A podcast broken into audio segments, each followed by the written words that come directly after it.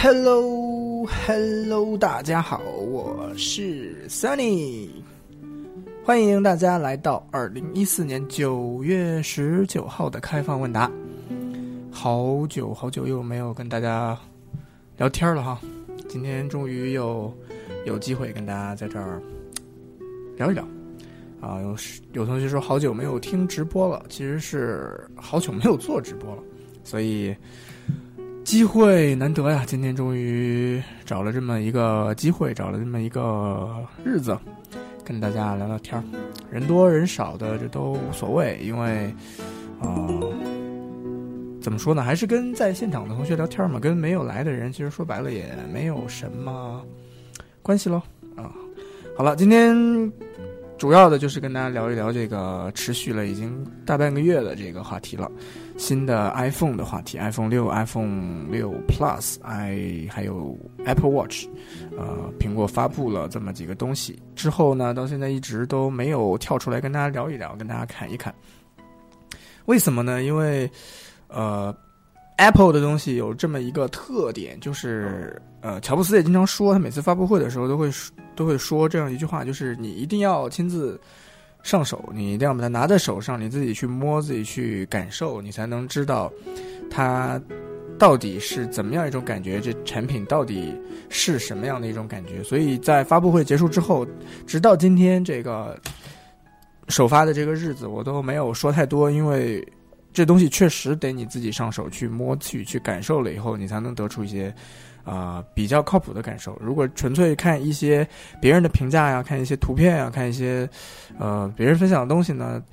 呃有的有用，但是不够具象，所以还是得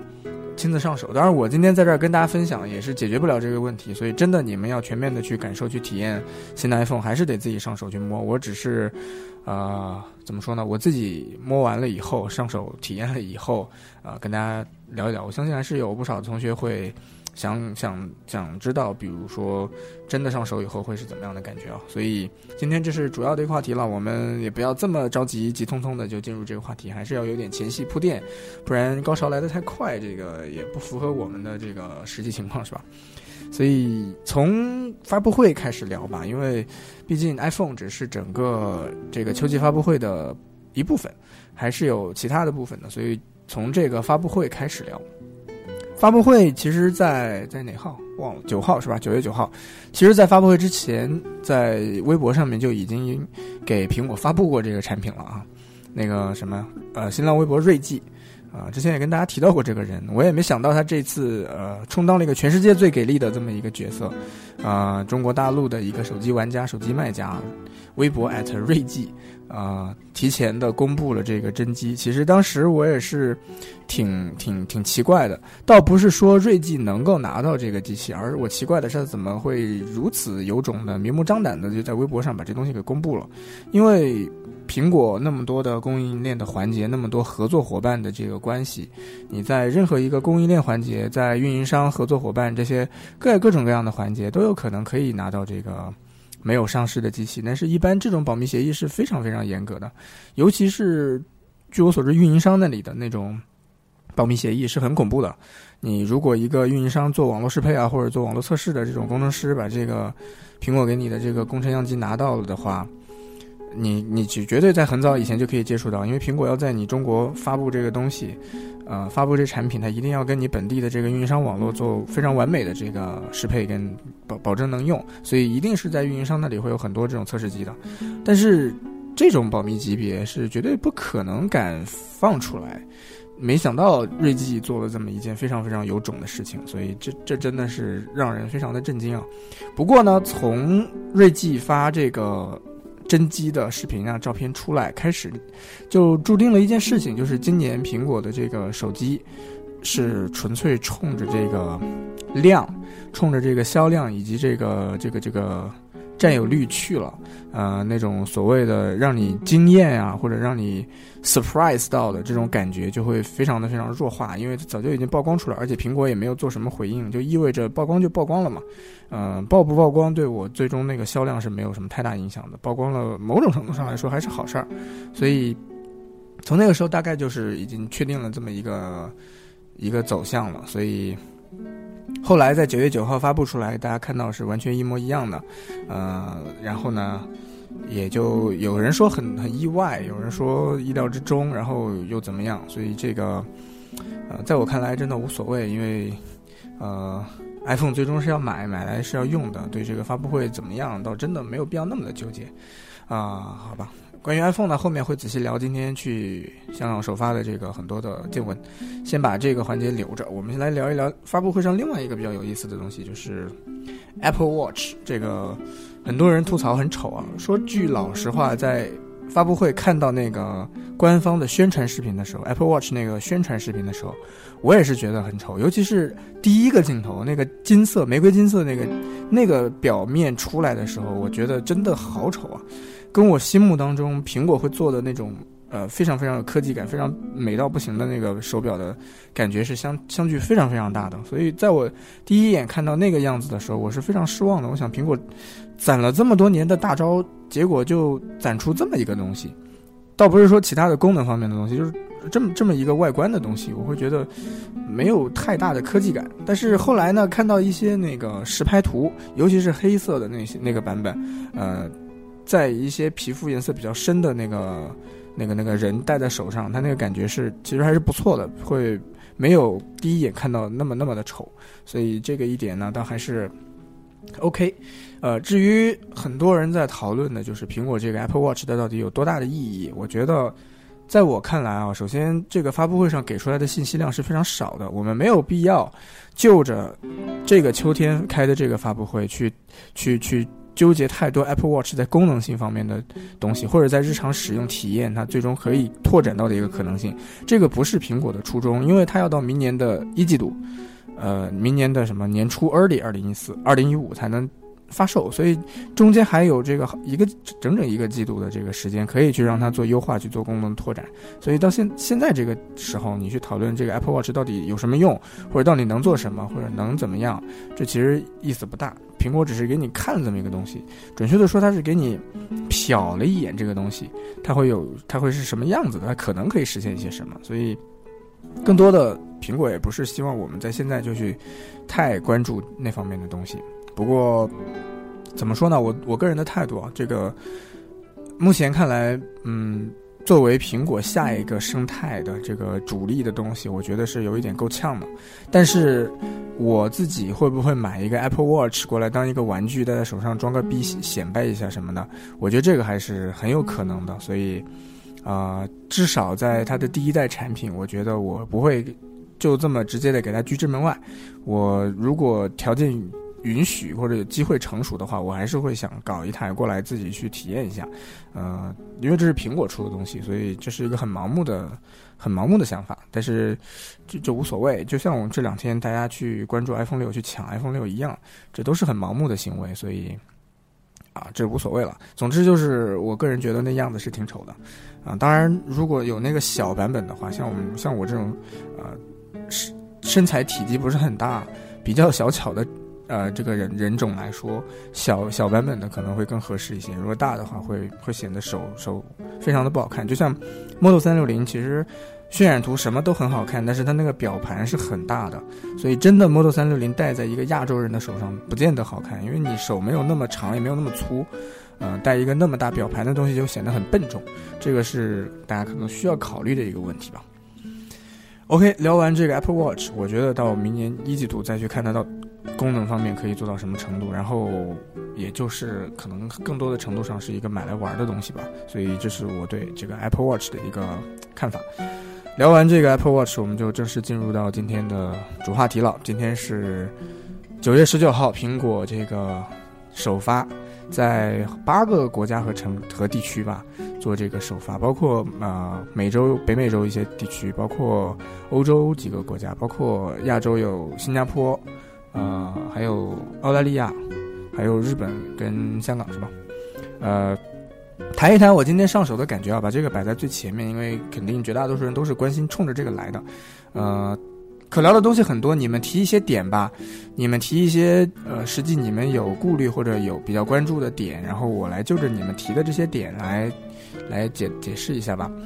呃，首先有同学说到这个摄像头火疖子的问题啊，呃，这个的确是从那个设计图上面来说是非常不能接受的。但是很奇怪的就是在真的上手的时候，摄像头突出这个问题几乎没有任何影响。呃，在我看来是没有任何影响。首先，你这个。呃，拿在手上的时候，它是完全不影响，因为你手指根本碰不到。然后至于平放在桌上，它其实，呃，怎么说呢？有三个点是是相对比较平的，所以那一个突出不会造成这个手机一直在晃。至少我在 Apple Store 那个桌子上面我试了一下，是是挺稳的，不会说来回在晃。呃，这是另外一个问题。还有就是，呃，这个突出确实这不是苹果该做的事情，呃。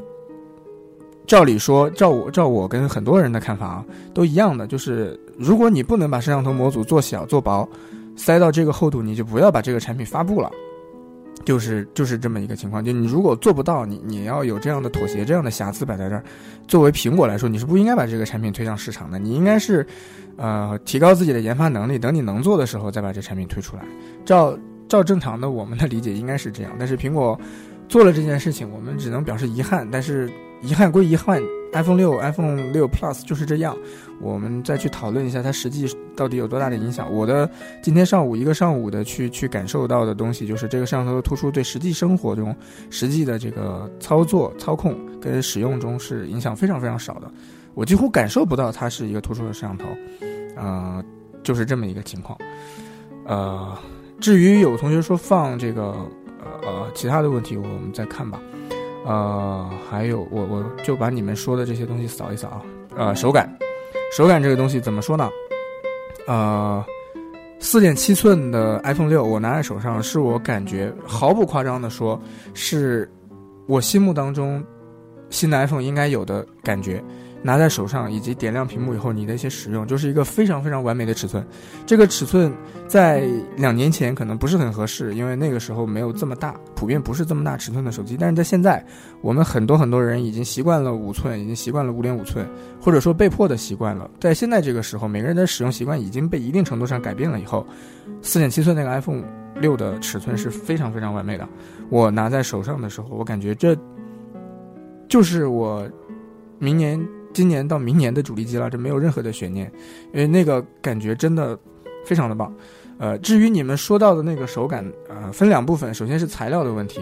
呃，那个叫什么铝合金是吧？叫什么航空铝啊，还是什么？反正那个 Unibody 一体成型的那个那个弧度也好，那个整个质感也好，摸上去是很舒服的。呃，至于有多舒服呢？如果你们摸过一些类似那样金属材料的手机，尤其是如果你们摸过，呃，HTC 的 One 这样的手机的话，你会产生类似的感觉，但是可能没有那么的滑，它会糙糙的，因为它那个表面的还是有一点哑光磨砂的处理的，啊，是手感非常的好。另外一方面就是我特别想跟大家提出来的。呃，新的 iPhone 拿在手上，尤其是 iPhone 六啊，我现在还没有说到五点五寸、四点七寸的 iPhone 六拿在手上特别特别舒服。有一个非常非常重要，我甚至觉得是极其重要的原因，就是它的机身变得非常的薄。这个东西对你的手感，你拿在手上的感觉影响是非常非常大的。我原来在看到一些图片，看到一些上手那个样子，我也没有想到过这个厚度的减薄会给我的手感带来那么大的影响。但是今天上手了以后，这个七点一毫米。是七点一毫米，七点一毫米的这个厚度非常非常的薄，以至于拿在手上就是有一种所有手机都达不到的效果。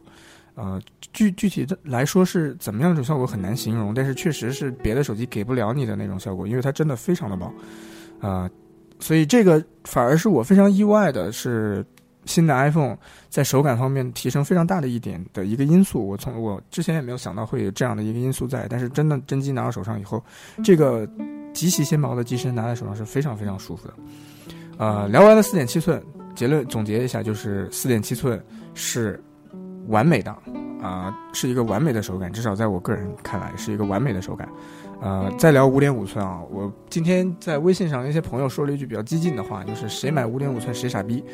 呃，说了一句非常非常呃激进的话，当然这话不能说在微博上，因为说在微博上会被人骂。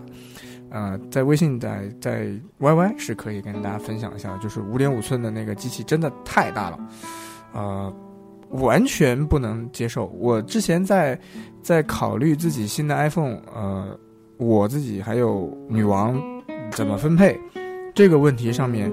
呃，想了很久，纠结了很久，最后差不多结结果就是，我是决定我自己用五点五，然后给女孩子用四点七，因为这样的比较合适，而且有一个问题就是五点五的电池会会给力一些，屏幕分辨率会更高，不是那个分辨率会更好一些，所以。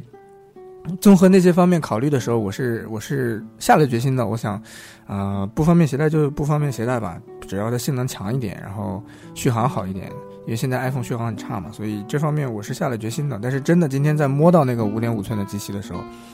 这个这个信心就真的彻底的被崩坏瓦解了，实在是受不了，因为那机身太大了，大到你觉得这根本就。就不应该是 i，呃，不应该是苹果这样这样的审美的公司做出来的东西，因为它真的不美，非常非常的不美，哪怕是看着你都会觉得非常的笨重，更不要说是呃握在手上，非常非常的不爽，呃，所以我我很不明白啊，这就涉及到后来后来一个问题，就是现在五点五的这个。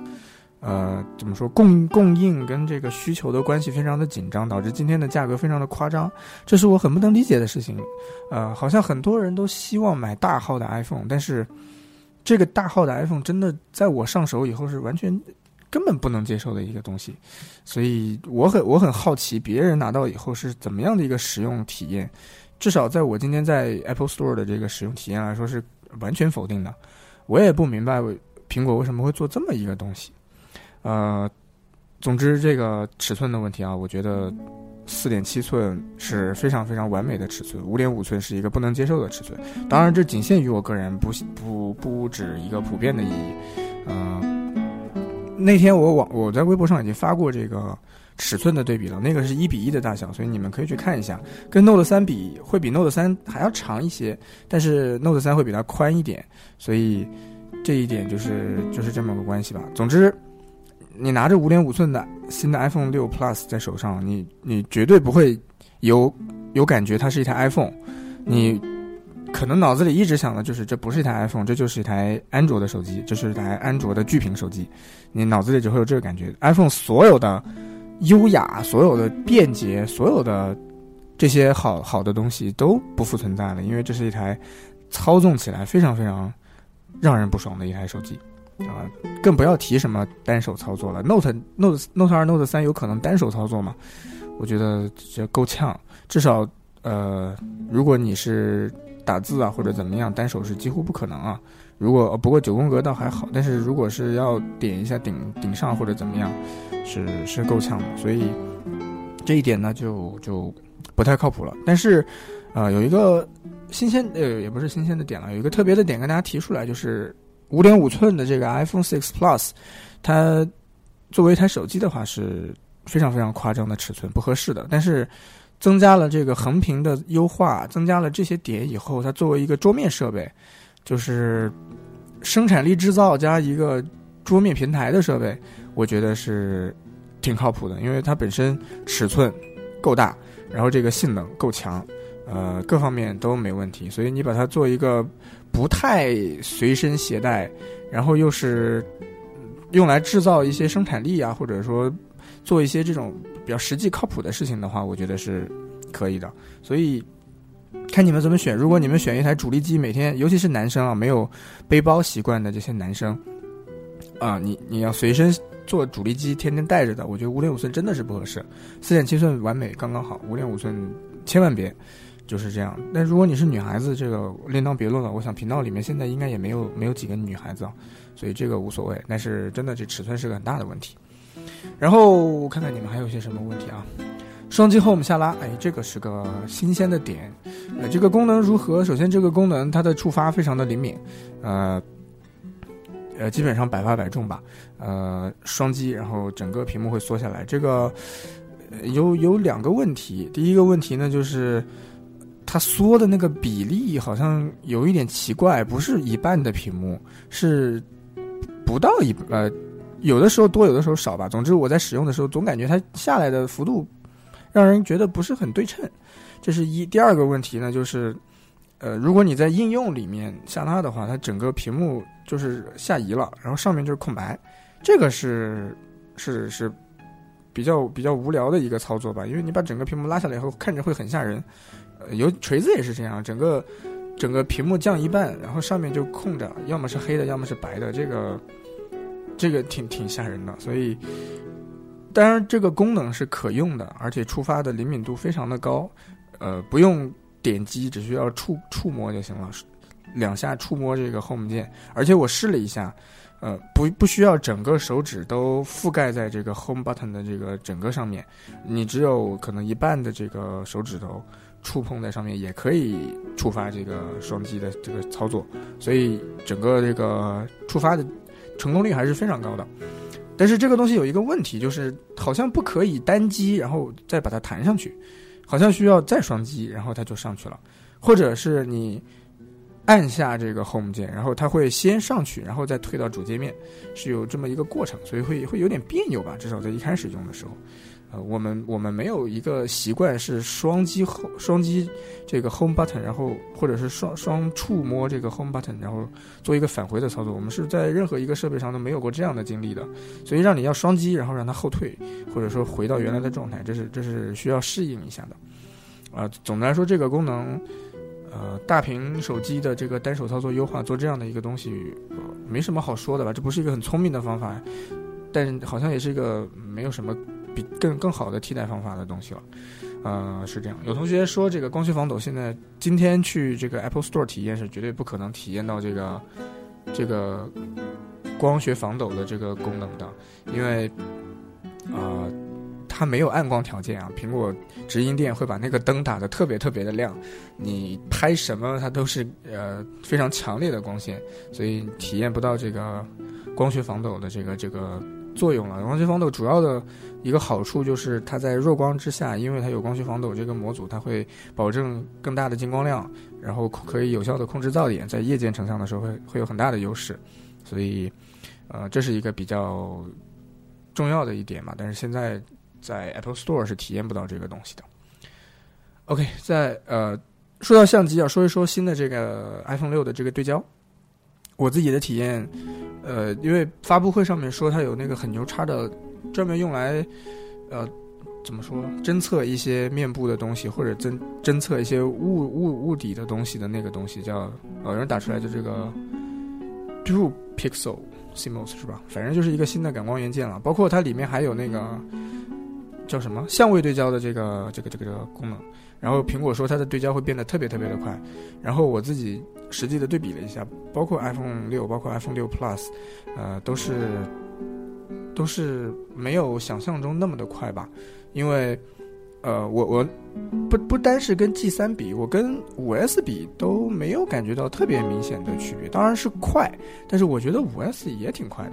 呃，至于有人提到这个 G 三，我没没有这个机会拿着两个手机去做真的那种对比测试，因为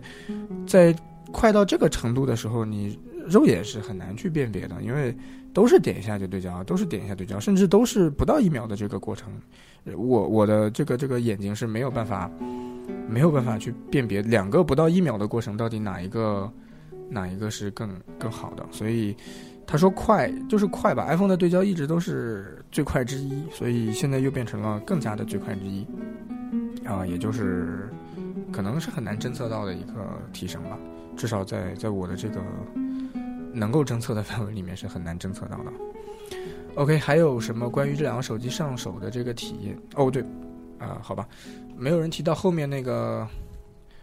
antenna 那个那个天线的那个那个条，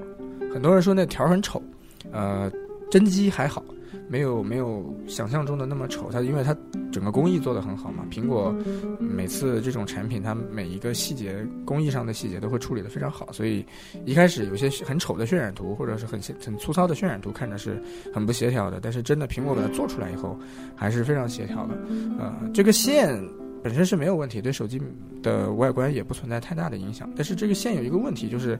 呃，装配上这个公差的问题。我今天用指甲去刮了一下这个，这个这个天线的条，跟上下的那个那个中框或者是背背板整个一体的这个金属板还是有一些高度差的，至少你在指甲刮的时候可以可以明显的感觉到这个条儿是给你手手指头有一个阻力的，它会稍微高一点。至少在我去刮了两台这个体验机都是有这样的情况。呃，虽然可能你手指头这个这个这个指头划过去可能感觉不会太明显，但确实它存在一个这个问题。所以虽然外观还好，但是装配的时候可能。后面的工艺提高了会更好一些吧。有同学说啊，问哪个颜色好看，这个是很主观的问题，所以我下面说的东西仅代表我个人的观点啊。呃，这一次 iPhone 六我肯定是会入 iPhone 六，因为刚刚也说了，我是对五点五寸失去信心了，因为它实在太大了，所以我肯定会入四点七寸的这个 iPhone Six。我个人会选的颜色是白色啊，之前一直是黑色，为什么这次选了白色呢？呃，以前都觉得白色的机器。呃，正面跟反面这个不太不太协调，正面是特别白，然后反面又又是那样的一种金属，然后又有淡淡的光泽。但是这次呢，好一些，它可能这个白好像有一点灰，我不知道你们有没有注意到，至少我在这个实际的机器上面，这个白白色的背面是很灰的。所以，这次的这个整个颜色的搭配，反而让我会倾向于选择这个白色。呃，黑色的机器呢，当然也挺好看的，但是，呃，有点审美疲劳了。从五到五 S 全都是黑色，然后这次看到那个黑色呢，也没有说之前第一次看到这个 Space Gray 这个深空灰的这个感觉。当初看到深空灰的时候，觉得这个手机太爷们儿了啊！正面包括那个 Home 键。Touch ID 那一圈黑色的那个感觉非常的棒，然后第二年再看到类似的这个感觉就没有那么强烈，所以这次我会，呃，换个口味去去换一个白色的，呃，土豪金，非常非常的，啊，又要说这个话了。总之，我个人啊是不太喜欢今年的这个土豪金的颜色，去年的那个金比较淡，叫他们他他们叫什么，反正就叫金是吧？去年的。这个金非常的。淡，在很多比较强的。光线之下，你甚至会在一定角度觉得它是银色，它不是金色，呃，这个感觉是不错的。但是今年的。这个金呢，特别的。金，我也不知道，不知道为什么会特别的。金，所以今年的。这个金色，包括它上面又有那个白条，然后正面嘛又是白色，整个会显得非常的。奇怪，呃，我觉得是这样，所以。不管是去年的五 S 也好，今年的 iPhone 六六六 Plus 都好，我都是不会考虑这个土豪金跟香槟金啊，不管叫什么了。还有就是，啊，金色现在贵嘛，金色现在这个价钱真的是不得了啊，所以啊，怎么说呢？金色至少在现在不是一个屌丝可以考虑的版本哈。OK，再看看你们还有些什么点啊？问你一个事儿，为什么苹果不把屏幕边黑框去掉？啊，这个是怎么说呢？一屏幕模组本身的问题，第二个就是在装配的时候，整机装配的时候有一个问，有有这个问题，所以，呃，为什么不一定是有原因，但是我也不知道为什么不。魅族是精心的设计过的，为这个屏幕的模组，然后为整个装配这个结构。机身这结构做了特殊的设计，就是为了把这个黑条给隐藏一些，这是魅族的这个对产品的追求的精神的体现。但是 iPhone，呃，它要考虑到一个极其大批量的出货，以及呃极其严苛的这个质量检测标准，所以它如果像魅族那样。去这么去抠一，我觉得可能困难更大一些。相对于魅族去做这件事情来说，苹果的困难更大一些。第二个就是这个贴合工艺的问题啊，啊，屏幕都有屏幕之间不同的结构，包括今年的这个新 iPhone 的屏幕，之前你们也看到了拆解出来，呃，层级很多，呃，增加了一些新的功能，包括那个偏振的涂层，很多呃很多的新的东西，所以就导致这个。屏幕跟跟所有的别人的屏幕都不一样，呃，为什么做不了这事儿？我觉得应该也就是太复杂了吧，或者是怎么样吧。所以这个不不需要纠结，因为也说明不了什么问题吧。呃，再聊点啥？好吧，聊个屏幕啊。新的 iPhone 的屏幕，这个很多人应该也会比较关心这个问题，就是呃，一它的分辨率，呃，是那个四点七寸的还是三百二十六的 PPI。嗯，五点五寸的是四百零一的 PPI 是吧？所以很多人会担心，因为现在的包括 iPhone 五 S 这这一系列的屏幕，很多人在超高分辨率的这个培养跟熏陶之下，已经很难接受 iPhone 的屏幕了。不不只是小，还有就是这分辨率的问题，因为三百二十几的 PPI 现在已经极其落后了，随便来一个五寸一零八零 P 都是四百四五十的这个 PPI，所以，呃，至少我就是其中受害者之一啊，因为天天看着 G 三那块屏幕啊，五百多的 PPI，然后你再去看 iPhone 五 S 的那个屏幕，总会觉得，哎呀，怎么不那么清楚了？呃，至于 iPhone 六。四点七寸还是三百二十六的 PPI 有没有问题呢？我今天实际的体验是没有问题，啊，因为它本身嗯 iOS 的系统字体非常的小，呃不是非常的细，然后加上苹果这个对文字的渲染技术呢又是几乎可以说全球第一，它这个文字的渲染做的非常的厉害，所以导致即使是一个还是三百多 PPI 的屏幕，看着。文字也好，邮件也好，图片也好，都不会产生那种特别强的锯齿感，因为苹果把这个渲染工作做得非常的好，所以这是一不用担心超呃不是超高的分辨率会带来这个落差的问题，至少在今天没有感受到。第二个，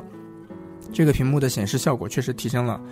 非常多，可视角度已经可以只能用逆天来形容了。我没有见过可视角度这么好的屏幕，我也没有见过在。Apple Store 那么强烈的灯光照射下，还能显示的如此好的屏幕，这两个是日常使用中需那个非常非常刚性的需求，而苹果把这两个问题都解决的非常的棒，甚至可以说是最棒。所以这这个屏幕，包括 iPhone 6、iPhone 6 Plus 的屏幕，都是可以说是现在最好的屏幕，包括发色，包括可视角度，包括这个呃强光之下的控制。包括它系统搭配上的文字的渲染都是非常棒的，然后五点五寸的屏幕看着会更好一些，呃，可能我的眼睛练得比较尖啊。总之我是可以看出来，四点七寸的屏幕还是有那么一点点的，有那么一点点的不适，因为天天看 G 三的屏幕嘛。但是五点五的屏幕这个程度会轻得多，几乎感受不到。你会觉得五点五寸跟四点七寸两个手机摆在一起，你会觉得五点五寸好像是更清楚一些，是有会有这样的感觉的，所以。啊，但是都不是问题，这不是一个需要担心的问题。好了，还有同学要聊 iOS 八，iOS 八，因为我自己没怎么用，最早从那个开发者基岩版本就刷了，但是刷了到现在一直都没怎么用，因为我现在主力机不是 iPhone，现主力机是台安卓，所以 iOS 八更新了以后呢，也就扫了一眼，也很多应用还没有装，然后很多功能也只是看微博上有些人分享体验了什么东西了，但是我自己确实没用。呃，就没有什么特别特别的感受。呃，五 S 和六 iOS 八流畅度有差别吗？嗯，没是没有明显的区别。你我不会觉得 iPhone 六是又流畅了一个等级。但是将来吧，不久的将来，你们去看一些 iPhone 的新 iPhone 的评测，一定会得出这个结论呢。他们用一些高速相机啊，或者什么样，一定是会得出这个结论，就是有一些载入啊，或者有一些动画，有一些切换啊，或者怎么样，是会快。这个是每年都是这样，但是这个快，你真的眼睛能感受到吗？是不太现实的。所以你要去 Apple Store 拿着两台机器，哪怕你拿着对着看，肉眼也是很难分辨出这个快慢的。人不是机器嘛，人没有那么准，是吧？所以这个每年都这样，这个一一年一代又一代，每次都是这样的。然后再扫一扫前面，还有些关于这个新 iPhone 有什么问题啊？呃。光学防抖这个刚刚说了是不太不太现实的。然后因为这个五点五这个太大了，它本身应该是比四点七还要薄一些，但是我完全没有感受到这个轻薄以及舒适的手感，是完全没有感觉到的，就是这样。有色是说五 S 除了游戏网页加载更快啊？好吧，所以嗯，这个等后续真的有专业设备测了再说吧。这个快慢。嗯真的没必要，因为大型的游戏加载，现在谁能敢说你敢不插电的情况下在五 S 上面玩大型游戏？你玩一个我看看。如果你不是说一天到晚守在这个办公桌上面插着充电线、插着数据线充电的时候，谁敢说你出趟门你敢拿五 S 玩大型游戏？我觉得这是不可能的事情。所以 现在可千万不要再说拿 iPhone 它的性能去说玩大型游戏，因为它这个续航确实。现在已经非常落后了，还是会有非常大的影响，尤其是这种呃重负荷的这个操这个这个功能是会有非常大的影响的。好了，啊，关于这两个手机这个上手的感觉啊，差不多就分享到这儿了。嗯，不出意外，我自己一定是白色 iPhone 六。如果说能够在后面的日子里面有幸预约到或者排队到或者有机会拿到的话，我会选啊 iPhone 六六十四 G 的白色。嗯，这个。怎么说呢？也是现在基本上是比较合适的一个选择吧。十六 G 确实捉襟见肘，一方面呢，应用越来越大。一个微博呀、微信呢，都都安装包都四五十兆、五六十兆了，这是一。还有第二个呢，它本身能力越来越强，包括它拍照啊、拍视频呐什么的，各种能力都越来越强。以后的 iPhone 会变得更好玩，玩是需要存储空间的。比如说，那么强的拍照、拍视频的功能，你不拿去拍一些有趣的视频就白瞎了，是吧？所以，呃，各种各样的新的体验、新的应用，一定会需要更多的存储空间。这个十六 G 捉襟见肘也是很正常的事情，所以如果啊市场行情允许的话，我会选一个六十四 G 的吧。啊，就是这样，嗯，六十四 G 的白色。当然啊，你们的小黑同学啊，这不是小黑同小七同学，怎么变成小黑同学了？老七啊，今天趁着他这个领证，领证能叫新婚大喜吗？能叫新婚大喜吧？啊，趁着这个新婚大喜的日子啊，冒着这个。顶风作案啊！今天只能真的叫顶风作案。今天从昨天下午开始，这个深圳这边这个海关很恐怖啊，啊，非常非常的恐怖啊，呃，增加了 N 多的这个这个边防不是边防，这个这个海关稽查人员啊，非常恐怖。整个罗湖口岸已经是基本上被堵死了，不是说人多的堵啊，是基本上什么东西都过不去，什么东什么不该带的都带不过去。所以福田口岸稍微好一些，但也是。听人品，啊，顶着这个严打的这个风，呃，为了纪念老七，啊，修得正修成正果啊，然后给他带了一个黑色的屌丝款十六 G 的黑色四点七寸的，呃，也算是，当然不是送给他了，是跟他收钱的，但是也算是，也算是祝贺他新婚快乐了，呃，今天拿货倒不麻烦，但是运过来会会怎么样？啊我当然不会收代购费，但手机我花多少钱帮他带的，他总得把这手机钱给我吧？我觉得这个是吧？好吧，啊，总之啊，就是这么回事儿。所以啊，老七一直都是选这个黑色，不知道你们会选什么颜色？你们有考虑有这方面考虑的，可以打出来让我看一看，你们会选什么颜色？啊。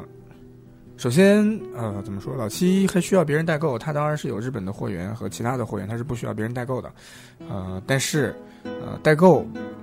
是另外一码事儿。我不是代购，我是给他抢了一台首发的机器，在九月十九日这一天，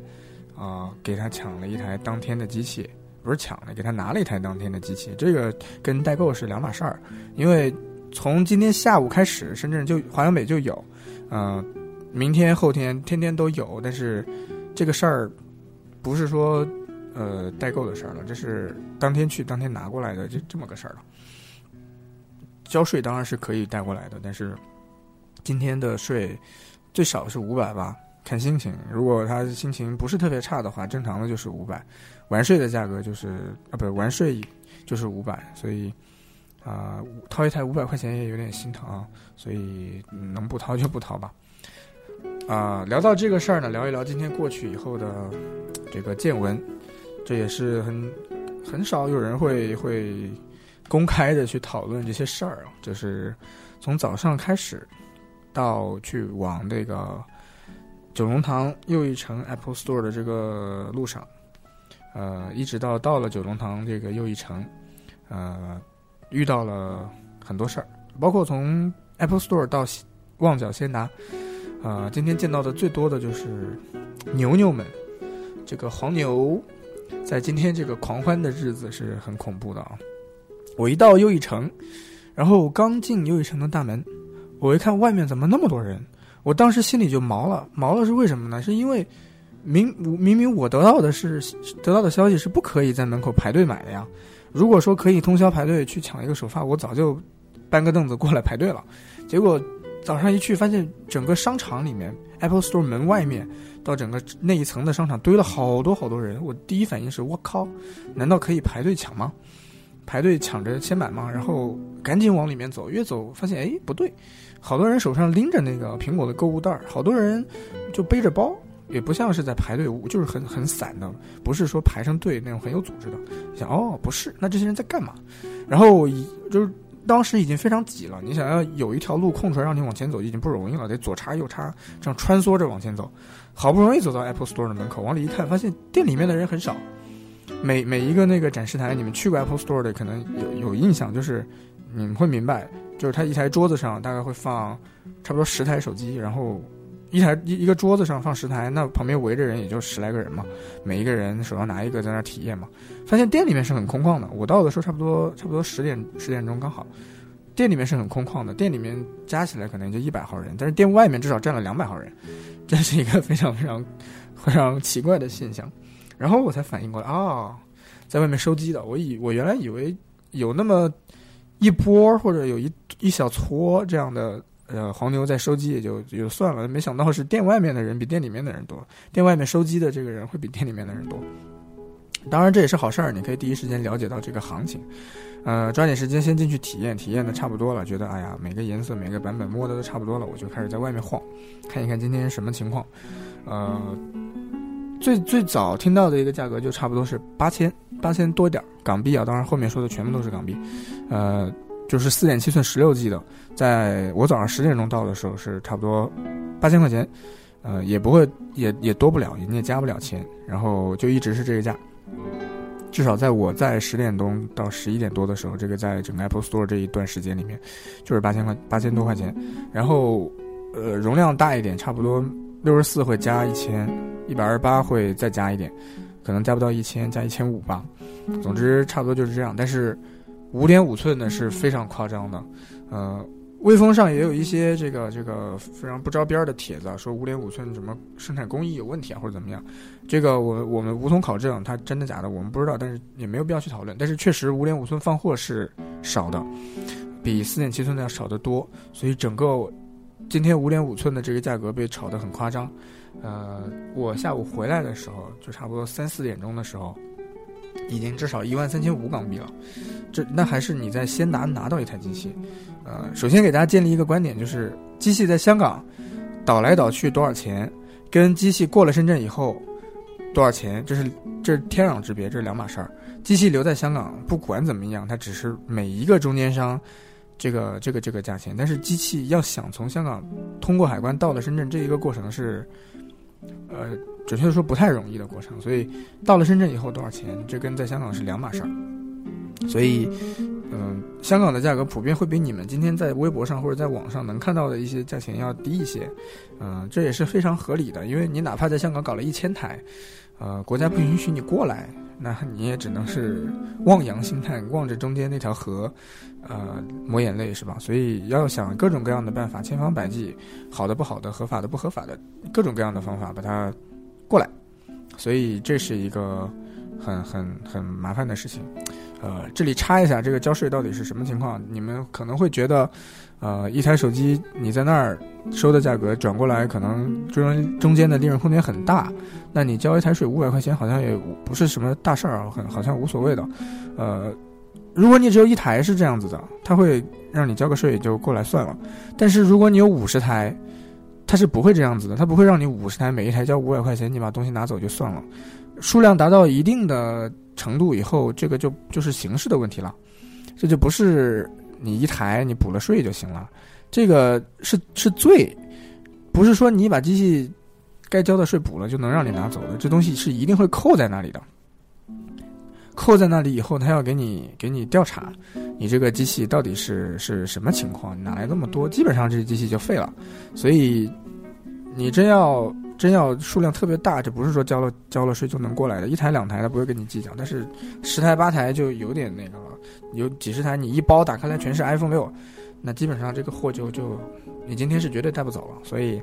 这是一个挺麻烦的事情。至于你们自己要去香港买。啊，只要你不是贩子，只要你不是拿着一个箱子，箱子里塞着五十台手机，只要不是这种情况，你自己买一台，或者你给自己买一台，给别人带一台，这种一两台的事儿，啊，不用担心，交了税也就是五百块钱一台，啊，这个事儿小事儿，啊，他说你两台手机不能带，你给他钱就行了，所以这个是是小事儿。还有就是有同学说拆拆跟不拆的问题啊，呃，拆了以后不交税，只有一种情况，就是你自己拿手机盒子你不拿，发票你不拿。只有这种情况是可以合理避税的，只要你手机里面开过机了、激活了，里面有应用，或者有的时候不用这样也行，你揣口袋里面说这是我自己用的手机，海关一般不会为难你。但只有前提是你包里面没有你手机的包装，也没有你手机的发票，才才成立。如果你手机揣在口袋里，他打开你的书包发现整套的包装跟配件在你包里，那这个就不成立了。你把外面的塑料纸撕了，在海关看来这是没有任何意义的。所以。除非你两个人，一个人左边口袋揣一揣一台，右边口袋揣一台，另外一个人身上什么都没有，包里面就两套完整的配件，这海关是拿你没有办法的。但是只要你包里面有包装，你拆不拆都是一样的。因为怎么说呢，法律没有明确的规定，然后这些东西很多是看我们这个边这个这个海关的执法人员的他的心情。嗯，当然你这也是说不过去的，所以。拆包装不拆包装，不在于你拆了没拆，而在于你拆完以后在不在身上，啊，这是一个问题。所以，啊，好吧，啊，总之，刚聊到哪儿了？聊到这个黄牛的问题啊，啊，上午在又一城 Apple Store 的时候，整个黄牛的起大概是八千港币起，但是这个过程是很奇怪的。在我上午十一点多钟去先达的时候，整个价格是很低的。因为为什么呢？Apple Store 是早上八点钟开始放货，而苹果直营店的那个提货的流程是挺慢的，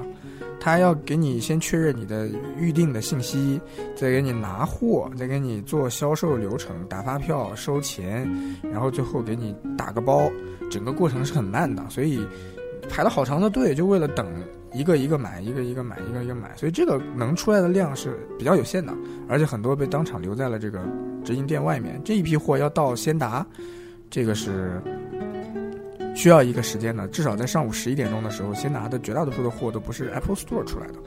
很多是什么授权经销商啊，百老汇、丰泽、Studio A，还有一些运营商 Smart Home、One Two Free，呃，中国移动香港，很多这些运营商啊、代理商啊、呃，连锁，呃。经销商他们会有一些苹果分配给他们的货，这些货是第一时间出来的，早上你排了队拿了就出来了。这些货是第一时间到先拿的，所以我在十一点多钟到先拿的时候，整个价格，呃，四点七不分颜色还维持在七千八到八千这个价位，然后呃，五点五寸的金色的都还会一万一万二千多也有，我看到，所以港当然都是港币啊，所以那个时候的价钱是是比较低的。因为你们如果关注去年和前年的抢购，你们会知道，第一天在香港的价钱一般不会低过九千港币，不管你是 iPhone 的什么，当然不是五 C 啊，五 C 是排除的，五五 S 在第一天那一天在香港的价钱是不会低于九千港币的。呃，如果你们看过王自如的一个视频，也会发现他第一天拿的是八千八百八，所以当时有七千八的，呃六呃四点七英寸的，我觉得非常的奇怪，当然买的人也不多，因为那个时候。大多大家是倒来倒去的，他跟你说那个七千八，他也不不见得真的有七千八卖给你，所以那个时候我还奇怪了一下。但是呢，在我出去转了一圈，逛了逛了个街，买了点别的别的东西，等下午两点多钟到先拿的时候，就不对了。很多深圳的大牛牛过来了，然后因为 Apple Store 的那个自提是到下午四点钟截止，所以货越来越少。呃，直营店的不是那个授权的经销商早就卖完了。早上一起来，货就已经全被人抢走了，所以货越来越少。而黄牛，深圳的黄牛越来越饥渴，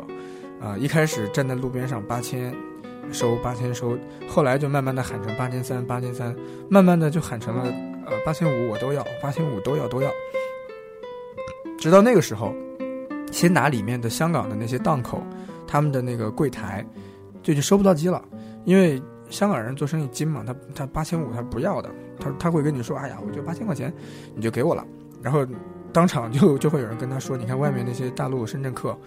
八千五，你们才八千，那就全都放出去给深圳的啊，给大陆的那些黄牛了。”所以到今天下午那个时间段开始，先拿里面的商家他已经没有货了，他只能往外卖，很很难再收到鸡了，所以价格整体就慢慢上涨了。可以预见的是，到再晚一点，鸡越来越少。价格会更高，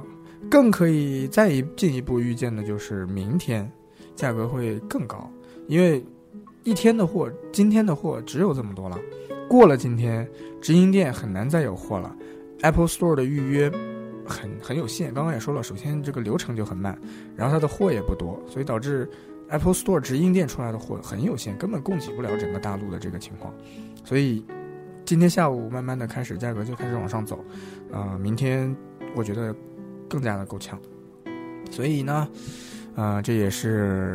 不容易的一件事情啊，呃，不知道你们有没有这两天在考虑这个入新 iPhone 的？我是觉得这两天是没有太大的必要，因为这个价格真的是至少一般人是接受不了的吧，啊，今年还有一个问题就是，啊。大陆的国行没有上，大陆的国行没有上，害苦了其他几个这个首发的国家跟地区啊。首先，呃，比较常规，每年都是会受害的，就是香港、跟这个新加坡还有美国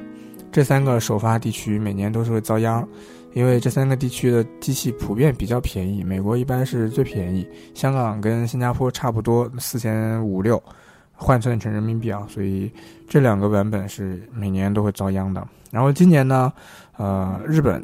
更便宜了，因为汇率的问题。日本这个这个汇率非常的不给，非常的给力还是不给力呢？就是汇率特别的差，所以就直接导致了日本的版本是今年网络知识最全并且最便宜的版本。所以很多人今天今年又把这个 这个这个泰军们给害惨了。呃，包括今年连澳大利亚都是非常的恐怖，所以整个国行不首发，导致了这个首发的其他的地区啊非常的惨，也导致了港行今年特别的这个特别的热销。虽然港行的制式反而是今年最不给力的一个制式了，你们如果有关注一下的话，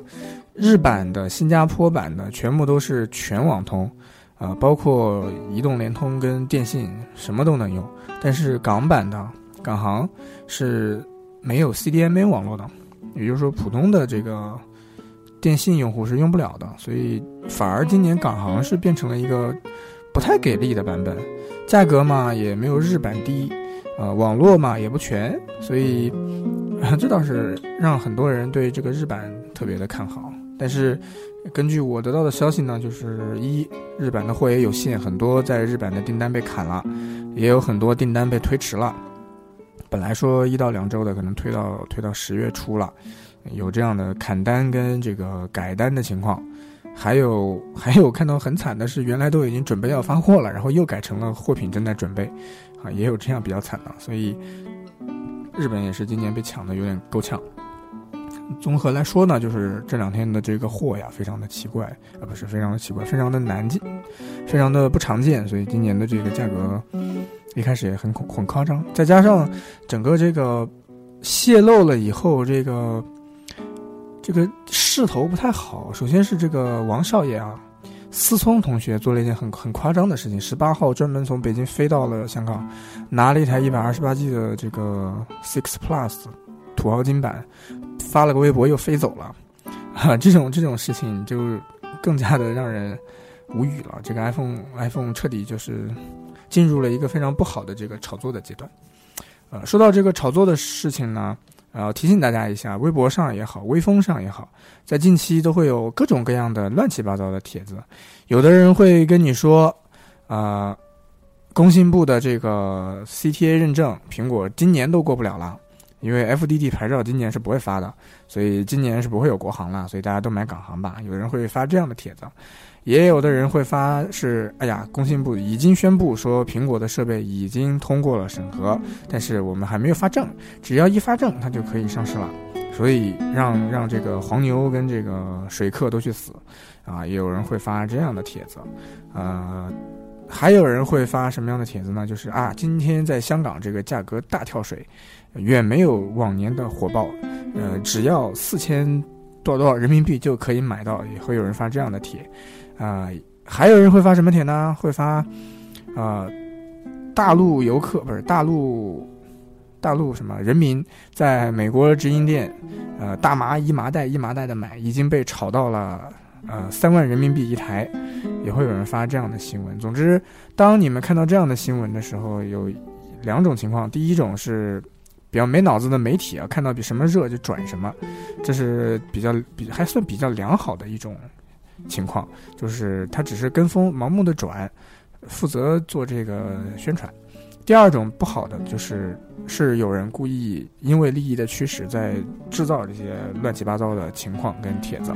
呃，所以每年到了这个时期，基本上千万不要在微博和微风这样的地方刷一些资讯，基本上这些资讯都是一些人为了自己的利益在制造出来的，啊，所以国行到底什么时候上市，只有工信部知道。只有工信部知道什么时候通过，而微博上也好，微风上也好，不可能有任何一个内幕消息会告诉你，工信部的人已经跟我说了，iPhone 六什么时候能通过工信部的审核，这不可能的，所以一定要坚信这一点。还有就是，啊，香港今天已经炒到多少多少钱，或者香港今天没炒起来啊，黄牛都哭死了，呃，这种消息也是十分的无脑的，因为。刚刚也说了，在香港是一个情况，东西过了关分到全中国又是另外一个情况，所以香港是什么情况，对大陆的这个情况影响甚小，因为最终决定卖多少钱的是那些能够把机器从香港搞到深圳去的人，这帮人决定了这机器他最后想卖多少钱，所以你只需要去淘宝或者一些地方看一看每天的报价，或者他们现在今天卖多少钱，你就知道这东西到底炒起来没炒起来。所以，啊，怎么说呢？一定要明辨一下是非啊！啊，当然，今天在啊又一城门口，真的看到了很多很夸张的黄牛。有一对东北的年轻夫妇，可能也就三十出头，呃，女的长得还挺漂亮的，呃，男的高高大大的东北的老爷们汉子，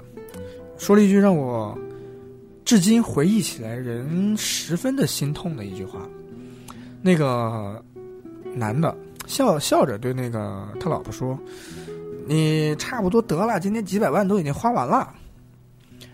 说了一句如此让我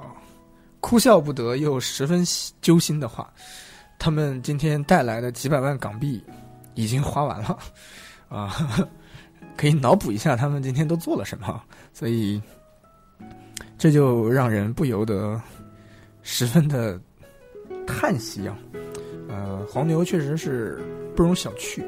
呃，他们也不是纯粹就没脑子就能当黄牛的，要有钱，要有有人，有技术，有关系，什么都要有。包括我前两天在官网上抢那个预约资格的时候，后来我也问了室友，室友也跟我解释了，黄牛到底可以用什么样的一种形式让你真的就预约不到呢？呃，室友简单的解释了比较初级的方法，首先。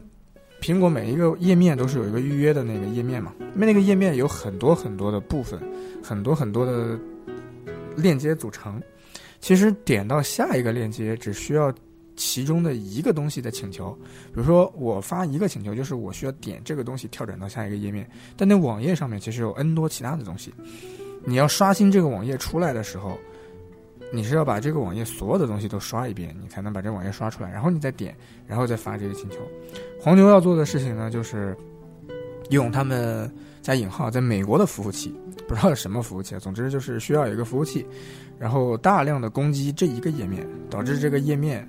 的请求发送数据跟接收数据都特别的慢。但是呢，它又可以集中的给我刚刚说的那一小点发 n 无数的请求。首先，他把这个页面搞得非常的瘫痪，自己呢又在以多少毫秒、多少毫秒每次的速度在进攻那单独的一个点，那个点可能也瘫痪，但是你每多少毫秒给他发一次链接，一秒钟发几百万次链接的话，他总是会给你一些反馈的。所以在那那一些反馈之后，你就可以进入到后面的步骤了。所以最终的结果就是，黄牛先用大量的这个攻击给你们堵在最初的页面，自己呢疯狂的去触碰那一个小点的基点，然后自己在后面的步骤里面玩的非常的嗨。大概比较初级的操作是这样子的，所以每次你们我我去刷那个页面的时候，都是卡在第一个页面。呃，如果真的你能进入到后面的页面，你会发现后面是异常的流畅，所以这是一个解决不了的问题。除非你能像黄牛一样，呃，做这样的事情，或者你能重复的给那个东西发几百万次的请求。当然，还有另外一个问题就是，有些黄牛甚至可以知道后面的网页它本身是什么样子的，是什么样的一个地址，是什么样的一个组成部分，需要填哪些信息，然后他们会做出来那种一键就可以自己以迅雷不及掩耳盗铃之速，把后面的操作全给完成了，所以。那天在长微博也说，这这是一个技术活儿，做黄牛它不是没脑子、干凭蛮力就可以做得了的。真的，现在的黄牛通过跟苹果合作，来来回回折腾这么多年，他已经非常的高级了。在这种高级黄牛的面前呢，我们只能期待一，我们这片土地跟苹果它的合作能够日益的完善，以至于国行将来统治大陆。在价格、内容各种方面呢，都有有一定的优势，或者说没有现在这些特别明显的劣势，啊，让每个人都能够用上舒心的国行，这样那水货的空间会被压缩的很小。这是第一个。第二个呢，就是苹果把这条路堵死了，算了嘛，香港地区的发售就让香港人民去享受嘛，我们也就不要动这个歪脑筋了，所以是吧？啊，有这个问题。有同学提到这个苹果的预约维修啊，至少在深圳的这个益田假日广场的这个 Apple Store 的 Genius 的预约啊，是几乎不可能的。淘宝上好像卖一百五及以上一次，啊，你自己预约是不可能预约到的。然后你去淘宝上可以花一百五十块钱及以上的这个钱买一个预约，所以我不知道是不是，但是总之是比较。搞笑的一件事情，至少在其他的地方都不会会有这种事情吧？啊，总之说了这么多，也就差不多吧今天早上到到这个香港，从下午回来，整个目击了整个 iPhone 六这个新机发售第一天的很多很多的情况。然后想想还有没有什么漏的啊？有一个漏了的，就是你们如果有考虑买一百二十八 G 的话，至少在现在这个阶段是一个不错的选择，因为一百二十八 G 这个版本的任何一个东西，在今天的香港市场上都是非常非常的难以卖出去的。一开始还有一些商家收，但价格已经不太给力了。到中午吃完饭，下午开始就不收了。你是一百二十八 G，不管你是什么，你去任何地方，别人都不收了，因为很难做。本身它卖的会比六十四 G 贵，但是收的时候要要加钱收嘛，很多人就会犹豫，因为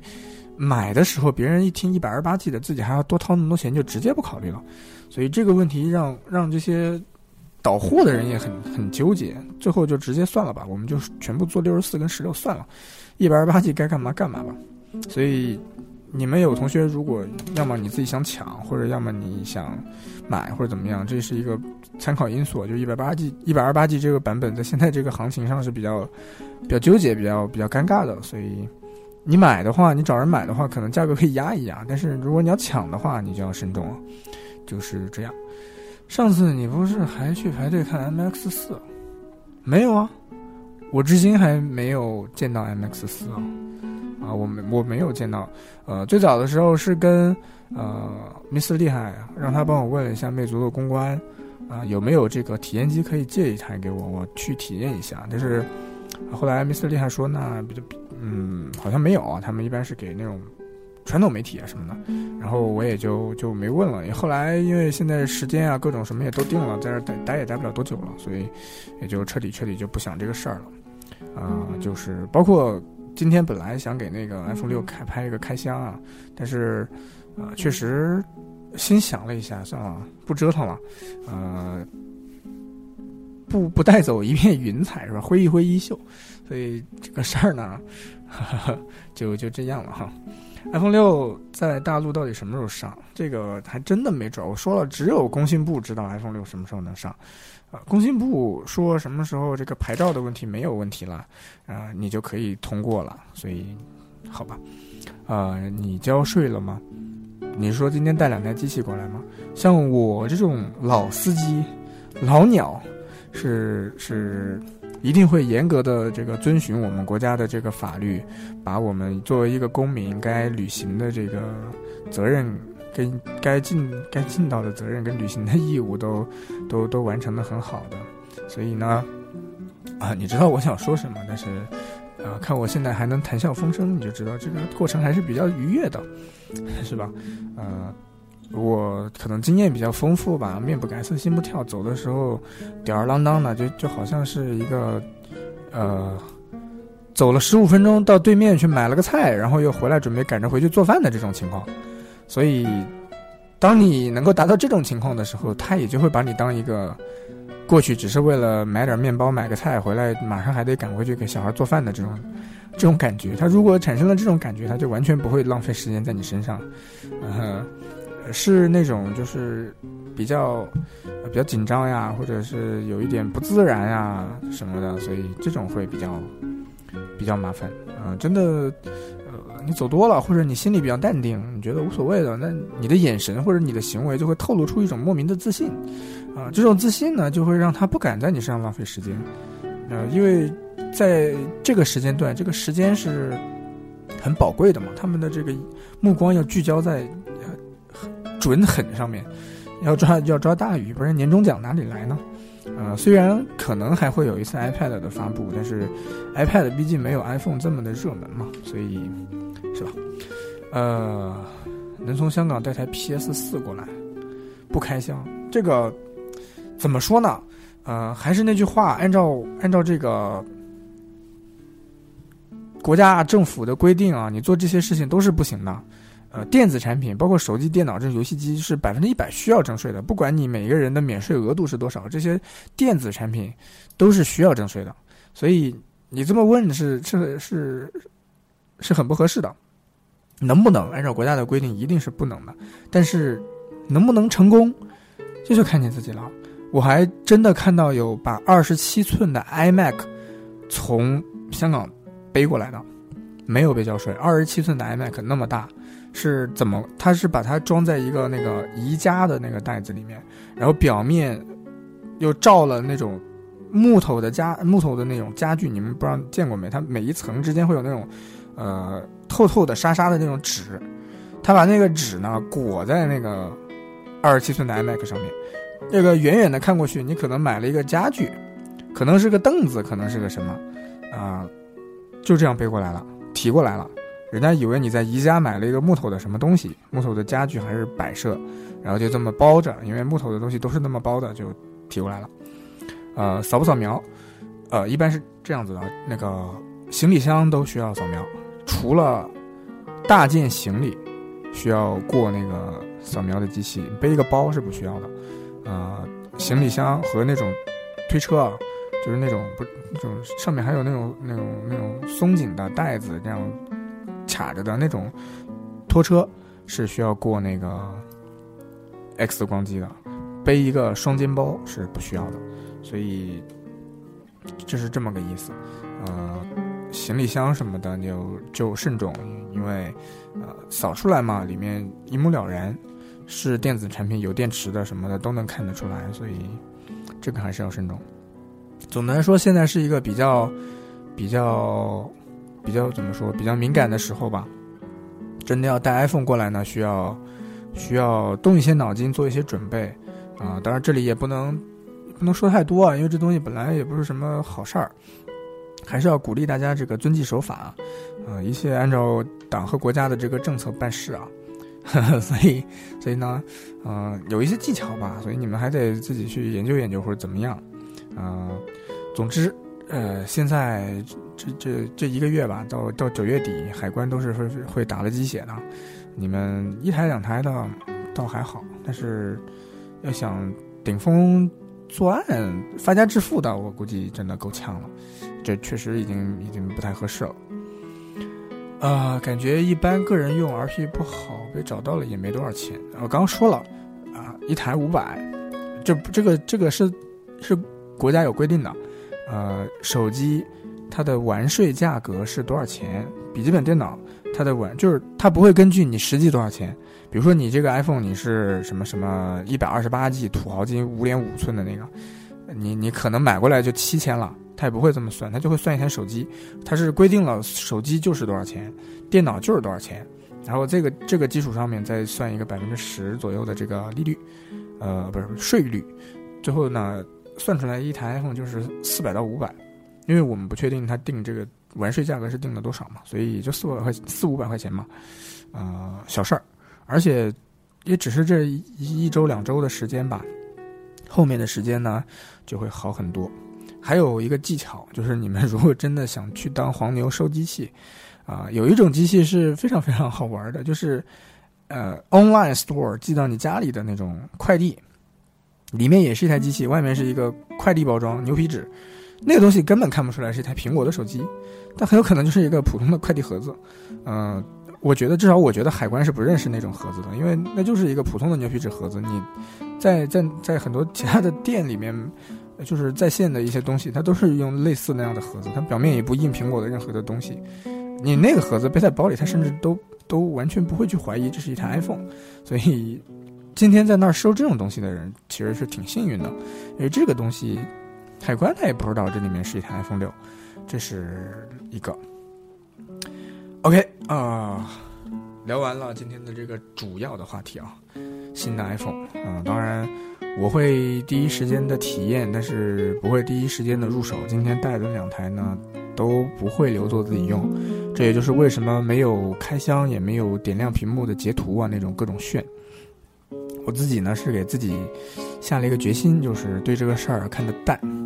呃，以前做过很多很多很冲动的事情，包括很早的时候花很多的钱去拿来用啊，怎么样？虽然现在也不觉得这是错的，这只是当时实在是太爱了。但是现在给自己定了一下，就不能再再做这种特别冲动的事儿了。所以，呃，都是带过来以后给别人的。所以自己忍着，看自己能不能过得了这一关。如果永远都这样、这样、这样、这样的话，会在这上面耗费很多的心力。而且现在的情况是，乔帮主也不在了，Apple 已经不再是曾经那个在你在我心目当中那样的一个 Apple 了。呃，很多事情都变了。如果你还这样子的话，好像不太应该。所以我是给自己有这样的这样的一个打算。所以。我后面也不会再关心这个事儿到底什么情况了。这次这么这么积极的去体验呢，是因为之前没有体验过这个首发的这个感觉，呃，呃，没有全程的参与整个发售啊，呃，怎么黄牛怎么炒货呀？所以今天去体验了一下，啊，当然也也有不少的收获了。但是这个事儿毕竟是应该是以此为业，以此为这个这个生计来源的这些人该做的事儿，我们。兴趣爱好嘛，就就体验一下，差不多了吧。而且有一个非常非常大的问题，就是我现在真的很喜欢我手上用的 G 三，这个真的让我非常的非常的非常的欣慰，也非常的意外。就是我我很难得会真的对一台安卓机有这样的感觉。我并不是说 G 三是一个很全面、特别特别完美的手机啊，只是它的屏幕足够好，然后它的。各方面都比较均衡，让我觉得拿它当主力机用没有问题。而且，尤其是最近看一些东西比较多，在 G 三这手机的屏幕上面做一些阅读啊什么的，这个这个是非常非常的舒服的。呃，这个这个屏幕真的说它是全世界现在最好的手机屏幕不为过。所以 G 三上面的这块屏幕，你去做做我现在每天天天做的这些事情是挺好的。这就导致了呢，这个新的 iPhone，嗯。并没有说那么强烈吧，但是，啊，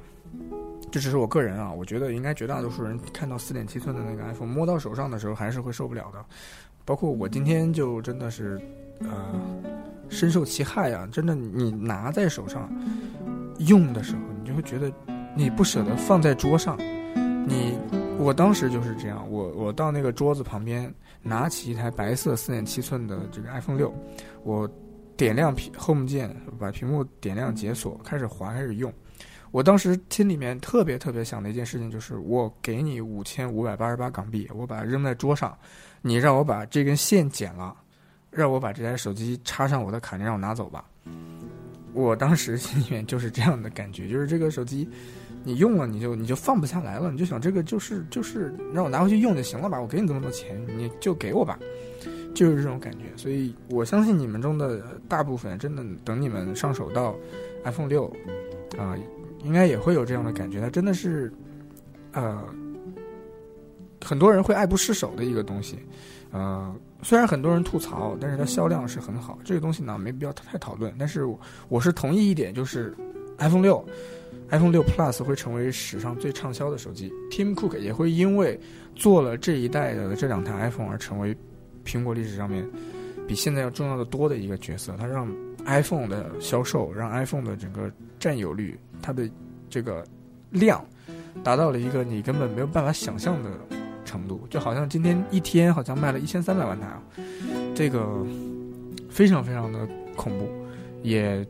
只有这一代的 iPhone 屏幕大了以后做成这样子才可能实现。当然它不完美，尤尤其是摄像头，那是那不是我们心目当中的苹果，啊，那不是我们心目当中的这个世界上最牛逼的科技公司该做出来的东西，这是一个这是一个疤。我觉得是一个是一个非常丑的疤，但是它做成这样了，而且刚刚也说了，实际的影响并不是很大，几乎没有，所以嗯，也就放在心里面一个不爽吧。但是这一代 iPhone 会成为史上最畅销、最给力、最牛逼、呃最浓墨重彩的一 iPhone 之一，我觉得是没有问题的。至少呃，至少我觉得它会比 iPhone 五的历史地位要大得多吧。呃，五 S。有 Touch ID，所以倒还好，但是至少我觉得 iPhone 六比 iPhone 五当时的那个那个历史意义可能要大得多啊！不管是从销量，还是从做产品的这个思路，还是从这个功能的扩展，都是很棒的。嗯，系统的适配呢也是没有问题，所以怎么说呢？等你们上手了，或者身边有一些人开始用了的时候，你们会发现它，啊，是真的是。这么这么几近几年以来啊，最畅销的 iPhone，了它畅销是有它的理由的，解决了屏幕尺寸的问题，啊，手机的做工呢，虽然没有说什么特别的逆天吧，但是确实拿在手上是极其舒服的，呃，刚刚也通过那个呃非常非常真实的故事啊，真的当时在 Apple Store 心里面是其实五味杂陈，翻江倒海，想想他妈的这么好的东西，我那么的爱它，为什么我不能拥有一台呢？当时真的是有这样的感觉，所以我相信你们也会面临这样的困扰的。呃，总的来说呢，新 iPhone 就是这样喽。啊，乔布斯那句话说的很对，你一定要亲自上手，摸到了以后，体验了以后，才能感觉到它到底是一个什么样的东西，它到底怎么样。呃，目前来说，啊，硬件绝对没有问题，啊，做工没有问题，尺寸、厚度。重量、握感都没有问题，所以我对它还是非常的好评的。如果你们看一些国外的评测，The Verge 给它很高的分数，九分啊，非常非常夸张。所以四点七啊，啊，记住我说的一直都是四点七寸，五点五寸真的期待着你们给我聊一聊，你们到真的呃之后，如果有机会摸到五点五寸，我期待着大家的这个感觉。我的感觉是非常非常负面的，所以我我也。我也努力克制，真的，如果照第一第一那个直观的感觉，我会我会把话说的很难听，所以呃，这样也不好，这样这样不包容，啊，不够解放思想，不够实事求是，啊，所以呃，还是期待着更多人的体验吧。当然，今天有一个比较好的事情呢，就是啊，我们这儿比北美有这个时差上的优势，所以你们会看到很多。在美国、加拿大的人现在刚刚爬起来啊，要开始去拿 iPhone 去抢 iPhone 了。他们现在还在排队呢。我们这里都已经第一天的销售已经完成了，全中国明天开始就到货了，所以这还是不错的。所以你们今天会在微博上看到，哎，不是那么热闹，因为好多在国外的人他还没有没有拿到呢。啊，就是这么个情况吧。呃，最后吧，在这个话题结束了之后，应今天同学在微博上面提的要求。聊一聊这个最近另外一个比较热的事儿，虽然我是不太想聊的，但是啊，这个难得的机会嘛，珍惜一下，跟大家聊一聊最近这个水军的事情。呃，事情的具体过程我不是特别的明确，所以我我可能会说错，但是这个不影响。呃，就是老罗他的微博被魅族的所谓水军给攻击了。上下面出现了无数的以魅族产品好啊这样的主导思想的回复，导致了呃骂他并夸魅族好，导致他的微博不能用了，然后拼命的删帖，还得雇还得专门安排一个人去删回复什么的。呃，然后小米呢也跳出来了，说：“哎呀，你们这个不弄水军也就算了，你们怎么不敢承认自己的机器是 MTK 的芯片呢？什么什么乱七八糟的，呃，很热闹啊！老罗今天又把这个事情进进一步推进了，说：哎呀，如果有人愿意提供你们被魅族买通做水军的证据，啊，我要给你们悬赏多少钱？二十万是吧？呃，这个事情呢，怎么说？水军这事儿不是一天两天了。”呃，国产啊，国产的厂商有有两个，呃，水军是比较厉害的。第一个是啊，世界里面的魅族，第二个呢就是菊花，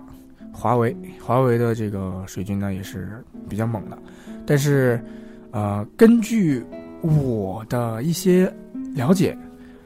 是没有厂商自己花钱雇跟养水军的。没有一个厂商会有这样一个部门是自己做新媒体平台的水军饲养与繁殖与使用，是不会的。一般的做法，像华为，都是很正常的，找公关公司，找执行公司，啊，有一个类似于广告公司性质的公司，自称为公关公司，说啊。你们在这个新媒体平台、互联网上面的这个造势活动的这个东西，我们来给你策划，给你做执行，行不行？啊，你就不用管了。你有个什么活动，你自己把这活动本身想好了。至于它的这个推广的效果啊，怎么样，我们来。所以一般都是这样子的。所以基本上也就是华为跟一个公关公司合作的比较好，魅族呢跟一个公关公司合作的比较好。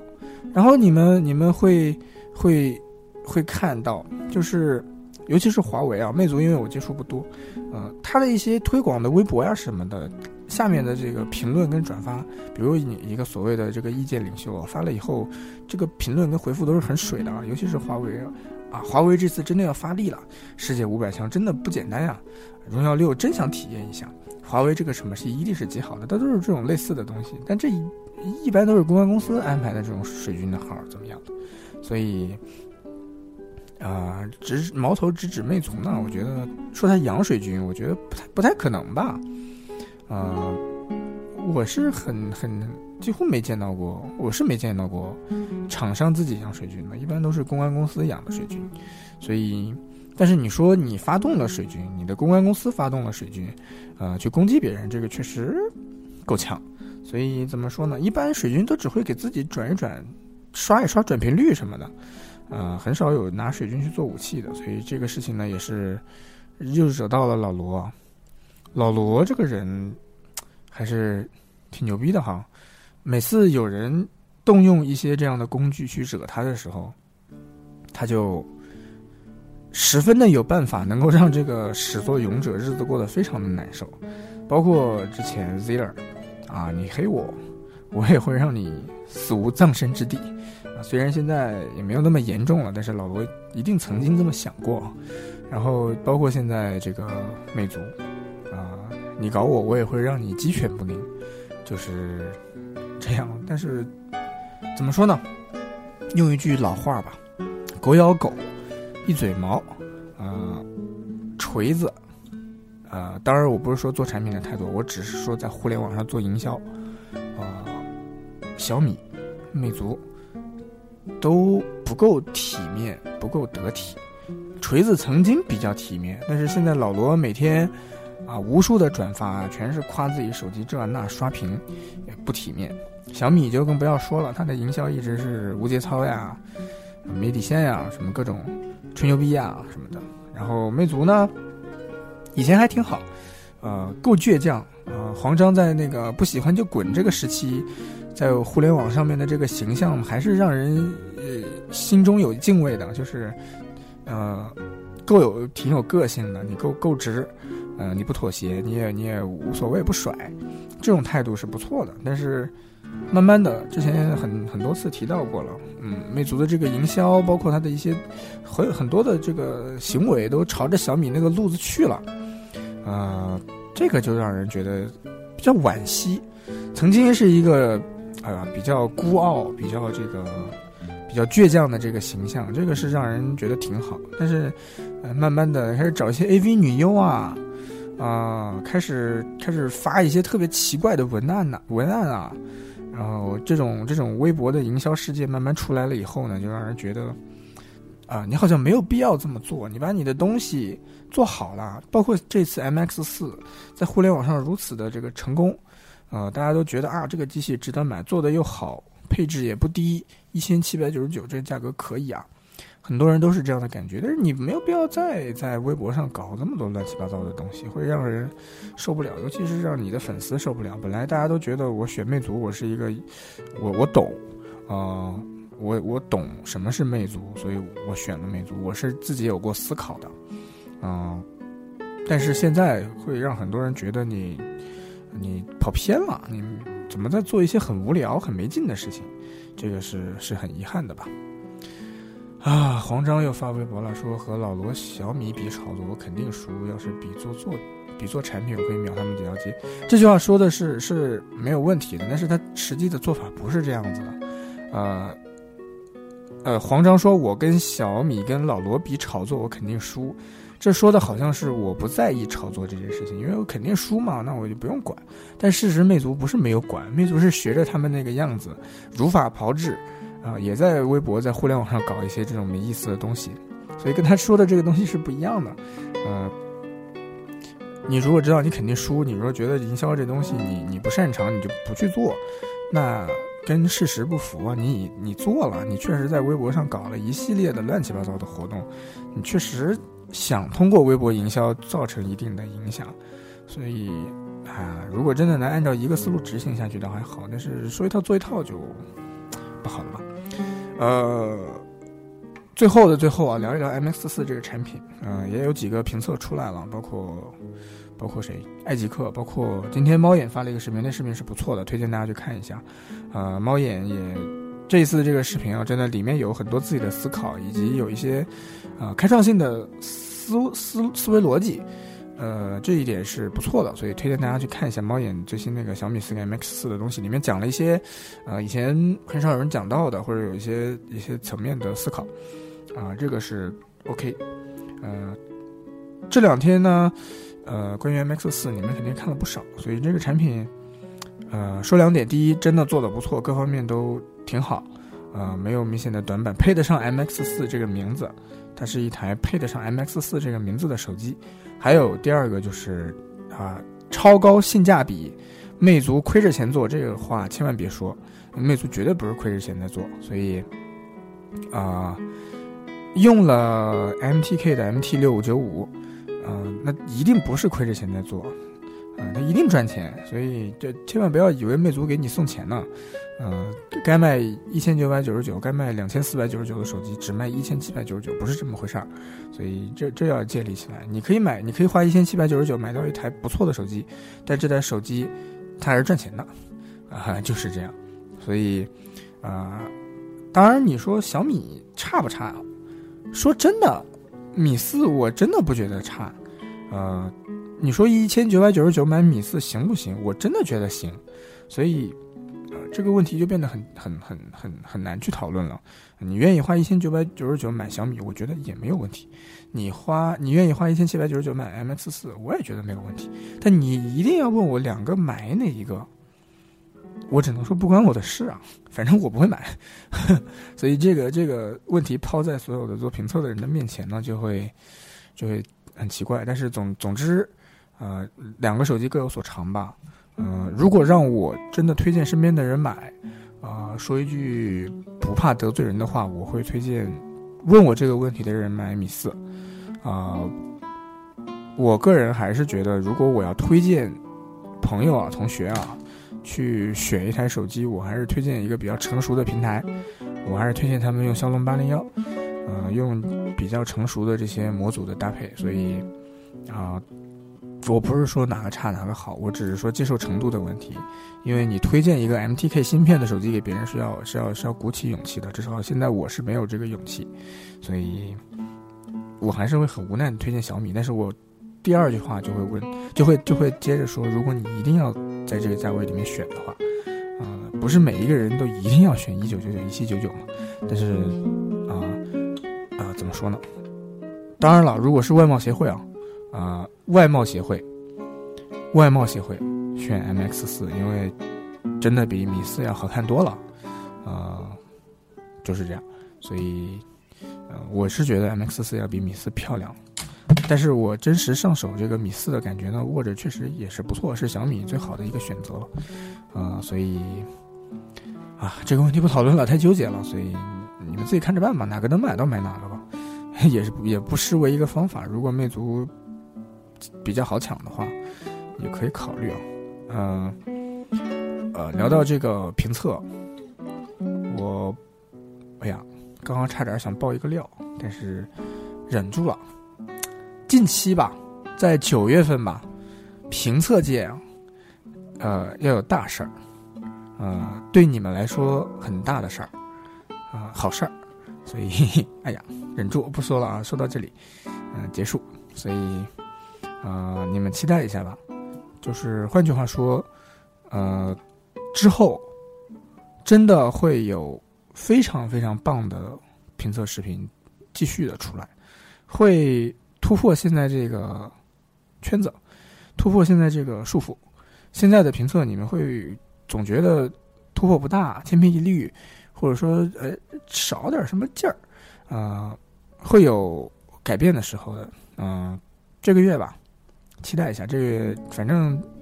这个月之后了，会有让你们哇哦的东西。OK 啊，说了这么多。最后来一点这个煽情的东西啊，啊，跟大家聊了很多很多，呃，在这个圈子里面呢，也认识了不少人，然后在 YY 里面呢，也认识了不少人，啊，统一的在今天这个时候说一句感谢的话啊，如果没有圈子里的一些朋友、一些大哥。我也不会对这件事情一直有这么大的兴趣，一直在做。如果没有现在频道里面的你们及微博上的他们啊，你们的互动支持，也不会说呃能继续保持这个热情。所以统一的说一声 thank you 啊，呃，当然了，呃，有同学之前也在问，之前微博上也说了二十九号。的事儿，然后淘宝店怎么办？啊，淘宝店是一直会存在的，因为啊，这么做了这么久，很多关系也顺了，也通了。膜反正也不是我生产的，啊，膜是厂里生产的嘛，所以也不是我手敲出来的，啊，总之东西是已经顺了的，啊，我也会充当一个比较关键的角色吧。总之这个事儿呢是会一直做下去的，啊，客服呢。我也会在力所能及的时候呢，充当一下，所以，哈哈，总之呢，嗯，这个事儿不用担心啊。当然，可能也就剩膜了，因为无印良品的东西呢，就会真的够呛，呃，不是那么的方便，所以也就钢化玻璃膜，呃，三力值得买一点，淘宝点 com。好了，这个硬广打完了，这个这个就不多说了，毕竟这个不重要，是吧？聊一聊，啊。啊，聊什么呢？聊一聊后面的事儿吧。总之呢，嗯，大家唯一不要变的就是对这个东西保持最原始、最纯粹的那种热情。啊，什么老罗跟王自如啊，老罗跟小米跟魅族啊，啊，什么各种啊，这种乱七八糟的事情，什么王自健做手机了呀。这其实都不重要，重要的是你还是不是对手机、对移动互联网、对这个东西有那么大的热情。很多很多的人已经不再关心啊那个东西本身怎么样，也不太关心里面到底这个是什么，那个是什么。很多很多的人已经不在意这些东西了，他们在意的是把这东西看成一个娱乐圈啊，科技圈的事儿还挺热闹，搞得跟。搞得跟黑社会一样，搞得跟这个娱乐圈一样，这是不对的啊！每个人想一想，可能你三年前在看王自如的视频的时候，你会是什么样的感觉啊？他说的这个我也不懂，那个我也不懂啊！这个原来是这样哦，那个原来是这样哦，这个原来是这么弄的。很多时候你会是那样的感觉，但是现在很少，很很少有人会往这方面再去考虑、再去追求了，这是不好的。所以还是提醒大家、鼓励大家，啊，劝解大家，呃，保持对这个东西的热情，然后把这个更多的精力关关注在这个行业或者这个事物怎么样能改变人的生活。前两天有一句话说的让我非常的触动，就是很多人很多人在抢新的 iPhone，在买新的 iPhone，花了很多很多的钱，花了很多很多的精力，但最后在 iPhone 上面装了几个软件呢？又用 iPhone 用的够彻底吗？用的够好吗？这个值得我们思考。手机最终是用来改变你的生活状态的。呃，你去探索那么多，折腾那么多，研究那么多，最终还是为了让它顺手，让它舒心，让它能够给你的生活带来快乐，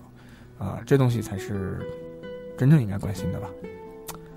好了，啊，今天的这个 Y Y 的直播呢也差不多了，啊，感谢时隔了这么久啊，今天还有好几十位同学守在这里，呃。欢迎关注微博，现在只能这么说哈，呃，后面呢，后面我们还是会一如既往的保持这样的互动，当然 Y Y 可能会会很少了，但是微博呢是不会不会说就就就那什么了的，所以啊，把我作为一个在微博上呃可以关注的人吧，希望希望是这样，还有就是啊，这个圈子啊一定要。热闹，但这个热闹不是吵架。呃，有一段时间我们会关注这个东西，你说的对不对？那东西你说的对不对？原理你说的对不对？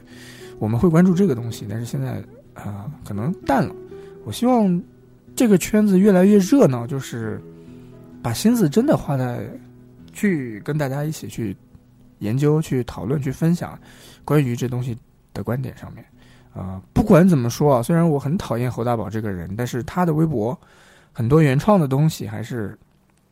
真的还是不容易的。啊，有一些这种大号就整天是在转发，但是像侯大宝这样的，他的号还是会写一些自己的思考或者怎么样。虽然这话可能不是他自己写的，但是不管怎么样吧，啊，那种那种还是还是值得推鼓励的。所以，呃，不要把这个圈子最终就变成了一个。看热闹，像每个人像狗仔一样的这个心态去关注一些很八卦、很无聊的东西，所以希望他能够越来越、越来越真的跟极客这两个字挂钩吧。现在讨论手机、讨论科技，真的在讨论科技吗？我我在微博上几乎看不到任何一个人在讨论 technology 这个东西，没有人关心这个最新的技术，没有人关心最新的事物，啊，都在扯淡，所以这不好。啊，希望慢慢的会改变吧，也希望大家都能够，嗯，把这一点放在心里吧。好了，啊，今天的直播就到这儿结束了吧？啊，大家最后记得三 D 值得买哦。啊，Note 四、MX 四已经全部都上了，iPhone 六也上了，所以基本上最近的你们能买到的机器都会有。所以好了，最后一个硬广打完。今天的直播就到这里了，我们下次再见了，各位同学，拜拜。哦，明天会有录音，啊，回答一个同学的问题啊，明天会有录音，各位同学，拜拜。